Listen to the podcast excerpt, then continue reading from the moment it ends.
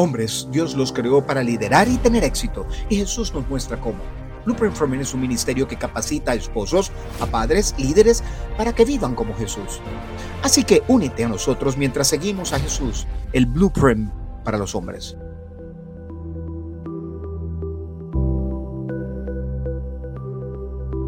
Y Jesús dijo, recuerda, yo estoy contigo, aún hasta el fin de los tiempos. La historia siguiente es real, proviene del libro Vivir sin temor de Jamie Winchell. A Salim le sudaban las palmas de las manos y tenía un nudo en el estómago. Llevaba más de seis horas haciendo fila para sacar el carnet de conducir y no era la primera vez que lo hacía.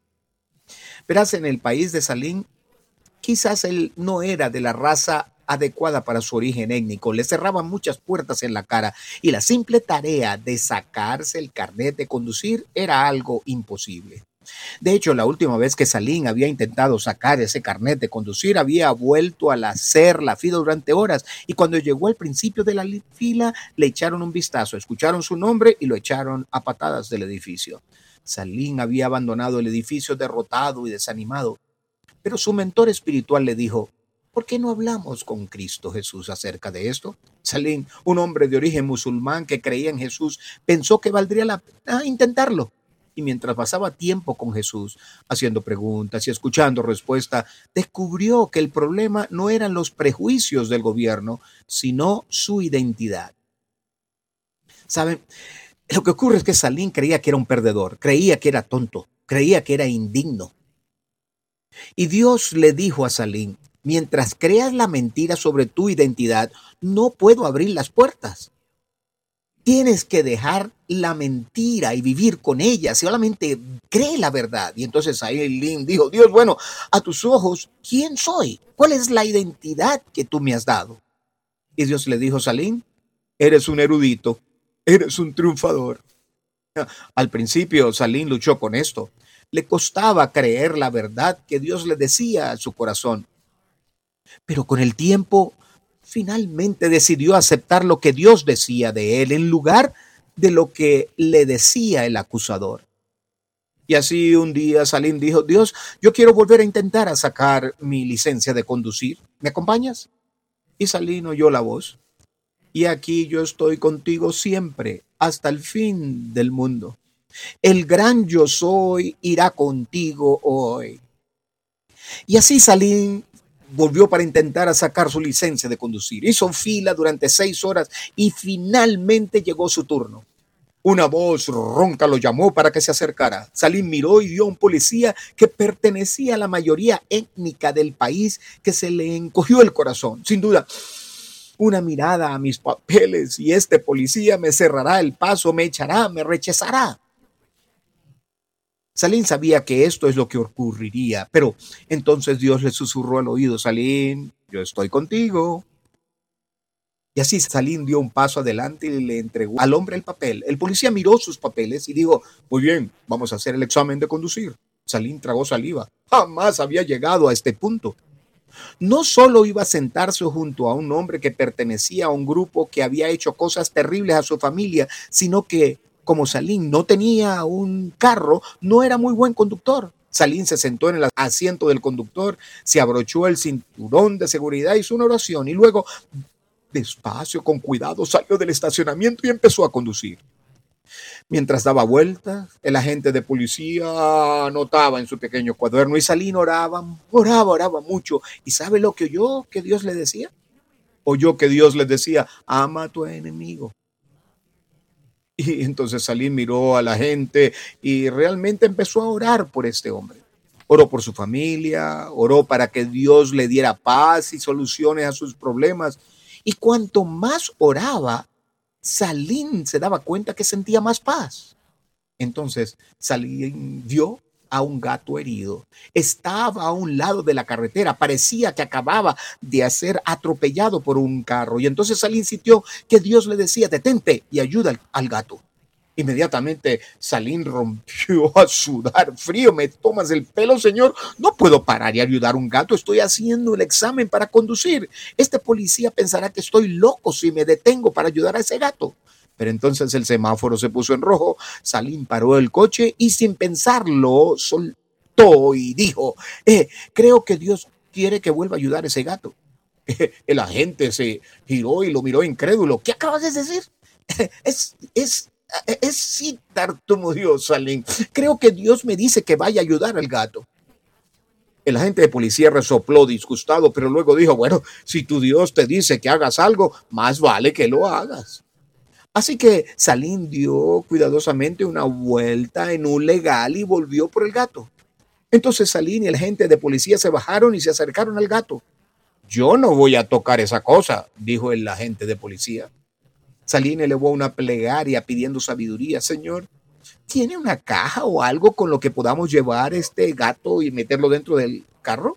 El oficial de policía se rascó la nuca. Tengo una manta en el maletero. Bien, usaremos la manta. Pero ¿cómo vamos a meter el gato en la manta? Usa su sombrero, sintió que Dios le decía. Salín miró al policía. Mm, ¿Podría usar su sombrero para recoger al gato y ponerlo sobre la manta? ¿Qué quieres hacer con mi sombrero? Los ojos del policía brillaron de ira. No, solo recogeremos el gato con su sombrero y luego yo limpiaré su sombrero. ¿Sabe? Mi primo tiene una lavandería y yo mismo la llevaré mm, y, y me encargaré de limpiarla. Estará muy limpio, más que nunca. El policía miró a Salim y parpadeó. ¿Me limpiarás el sombrero? Entonces, para asombro de Salim, el policía se quitó el sombrero y se lo entregó. Con cuidado, Salín cogió el gato con el sombrero del policía y lo puso sobre la manta. Recogieron la manta y la pusieron en el asiento trasero del carro. ¿Y ahora qué hacemos? dijo el policía. No lo sé, dijo Salín. Bueno, Dios me dijo que buscara al gato, pero no me dijo a dónde lo debería llevar. Bueno, supongo que podríamos ir al veterinario, dijo el policía. Es una buena idea, respondió Salín. Justo entonces el gato emitió un maullido lastimero. Los hombres volvieron a mirar al gato y se dieron cuenta de que necesitaba ayuda y rápidamente. Sé cómo llegar al veterinario, dijo el agente policía. Vaya tan rápido como pueda. No se preocupe por el límite de velocidad. Tenemos que salvar a este gato. Salín apretó con fuerza el volante, aceleró el motor y entonces Salín dio el paseo de su vida. Mientras el carro de Salín entraba y salía del tráfico volando por la carretera, ambos hombres olvidaron que se suponían que eran enemigos. Ambos hombres olvidaron que se trataba de un examen de conducir. Lo único que podía pensar era en que tenían que llevar a ese gato al veterinario antes de que fuera demasiado tarde. Pronto llegaron al veterinario. Salín pisó el freno. De golpe los neumáticos chirrenos hasta detenerse. Ambos hombres saltaron del carro, cogieron al gato y juntos lo hicieron entrar. Después Salín y el policía guardaron en la sala de espera, ambos paseando de un lado al otro, preguntando si este gato iba a sobrevivir. Al cabo de una hora, el veterinario salió y le dio la buena noticia. El gato va a sobrevivir, dijo. Sin pensarlo, el policía echó la cabeza hacia atrás y se echó a reír y luego le dio un fuerte abrazo a Salín. Lo hemos conseguido, dijo, el gato va a vivir. Salín no podía creerlo. Aquí estaba este hombre, un enemigo mortal de su familia, dándole realmente un abrazo. ¿Ves lo que puedo hacer? Le dijo en la conciencia a Salim. Bueno, dijo el oficial de policía, este examen de conducir ha tardado mucho más de lo que se suponía. Sería mejor que, será mejor que volvamos a la comisaría. Entonces Salim y el oficial de policía volvieron al carro y condujeron de vuelta a la comisaría.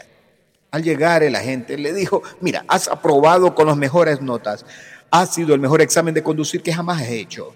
Más tarde, mientras Salim caía de rodillas, asombrado y agradecido a Dios, no podía creer lo que había ocurrido. Dios había abierto la puerta, Salim tenía la licencia de conducir. Pero no solo había hecho lo imposible y le había conseguido a Salim la licencia, sino que además había salvado a un gato y había convertido a dos enemigos en amigos al mismo tiempo. Es como esto es lo que Dios puede hacer cuando abrazamos nuestra identidad. Esta es, esta, es una historia real y a veces cuando leo esta historia y oigo hablar de ellas me digo, bueno, ¿cómo es que a mí no me pasa estas cosas? Y entonces tengo que parar y preguntarme, ¿es porque no estoy viviendo mi verdadera identidad?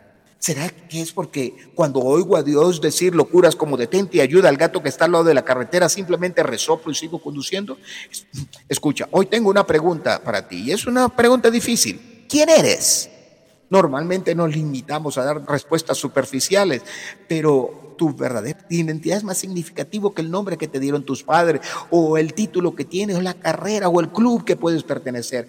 Antes de que naciera, mientras aún estabas en el vientre de tu madre, Dios te dio una verdadera identidad. Y desde tu primer aliento, esa identidad ha estado bajo ataque. Satanás sabe que si vives en tu verdadera identidad con Dios, literalmente nada será imposible. Y es por eso hace todo lo que pueda para distraerte y confundirte, ocultar tu identidad. O si alguna vez descubres tu identidad, consigues que la cuestiones, que dudes de ella, que la rechaces. No tenemos que ceder a los ataques de Satanás, no tenemos que creer sus mentiras. Jesús dijo en la Biblia que si pides, recibes.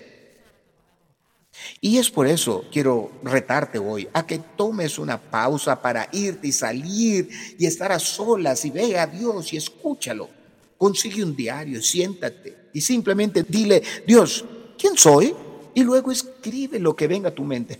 Ahora, si escuchas algo en tu corazón que es una voz acusadora, sabes que eso no es de Dios, es de Satanás. Pero si escuchas algo en tu corazón que es edificante, que es alentador, especialmente si es algo que es un atributo de Dios mismo, entonces es verdad. Te darás cuenta de que fuiste creado a imagen de Dios. Cuando Dios te mira, ¿qué ve? Que eres un digno hijo de Dios, un poderoso hombre de valor. Eres una criatura, su ayudante, eres un consolador. Inmediatamente Satanás va a atacar a esas palabras y va a tratar de hacerlas parecer algo malo, degradante, o va a torcerla de una manera en que digas, no, no, no, ese no soy yo, no puedo hacer eso. No escuches al acusador. En vez de eso, hazle a Dios esa pregunta. Dile, Dios, ¿qué significa esto? Y luego, en tu diario escribe lo que te venga a la mente. Eh, vea la palabra de Dios y pídele que te guíe y te conduzca mientras tratas de descubrir lo que significa esta verdadera identidad.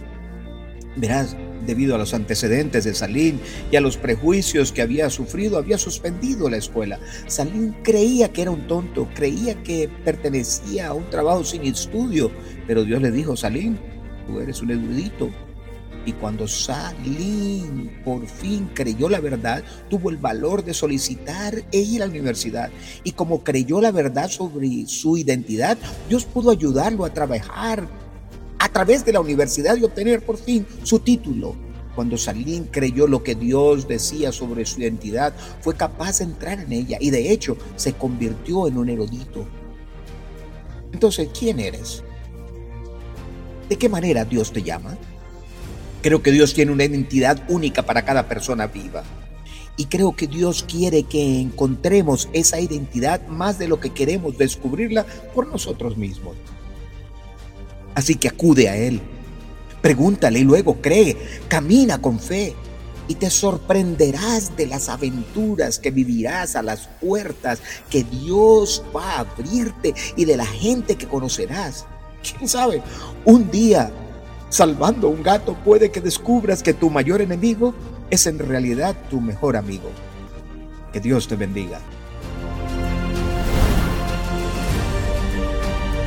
La mayor necesidad del mundo es la de hombres que no se vendan ni se compren. Hombres que sean sinceros y honrados en lo más íntimo de sus almas. Hombres que no teman darle al pecado el nombre que le corresponde. Hombres cuya conciencia sea tan leal al deber como la brújula al polo hombres que se mantengan de parte de la justicia aunque se desplomen los cielos. Ser un hombre significa ser un líder, ser un protector y tener, tienes la responsabilidad de hacer de este mundo un lugar mejor.